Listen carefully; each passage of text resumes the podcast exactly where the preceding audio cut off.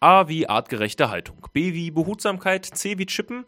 Sollte es für angehende Tierbesitzer sowas wie ein Tier-ABC geben oder eine Checkliste, die man durchgehen muss, bevor man sich ein Haustier anschafft?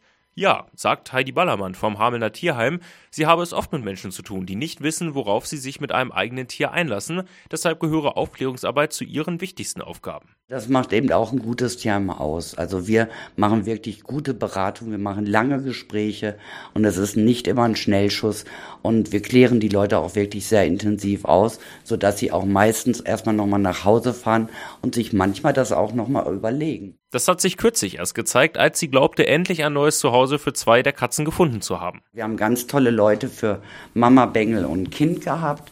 Wir haben uns da sehr gut beraten. Es waren sehr angenehme, sehr nette Leute, die aber noch nicht wussten, wollen wir eine, wollen wir zwei, die sich das zu Hause nochmal ganz in Ruhe durch den Kopf gehen haben lassen und dann auch hier wirklich angerufen haben und gesagt haben, nee, wir werden doch nur eine nehmen, hatten dann woanders eine entdeckt, das ist aber überhaupt nicht schlimm. Ganz im Gegenteil. Das ist Heidi Ballermann lieber, als wenn Menschen sich ohne gründliche Überlegung Katzen anschaffen, die dann am Ende doch wieder bei ihr im Tierheim landen. Meistens könne das durch Aufklärungsgespräche aber verhindert werden. Ganz oft wollen sich Leute kleine Katzen holen als reine Wohnungskatze, also Babys in eine Wohnung setzen und dann sollen die Tiere da 15 Jahre leben, ohne jegliche Kontakte zu Artgenossen zu haben.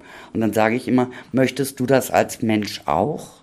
Ne? Tiere sind soziale Wesen, wie wir auch.